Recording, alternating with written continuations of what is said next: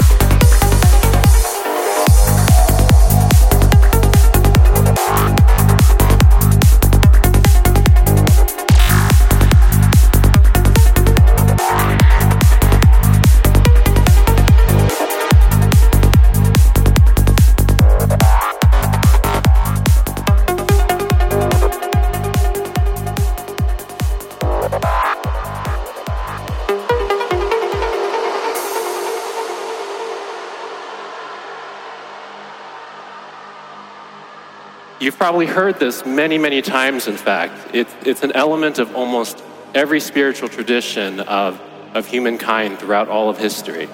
But whenever I hear people talk and mention this phrase that we are all connected, they do so in a way where, where, where, where, where something they wish that they could believe.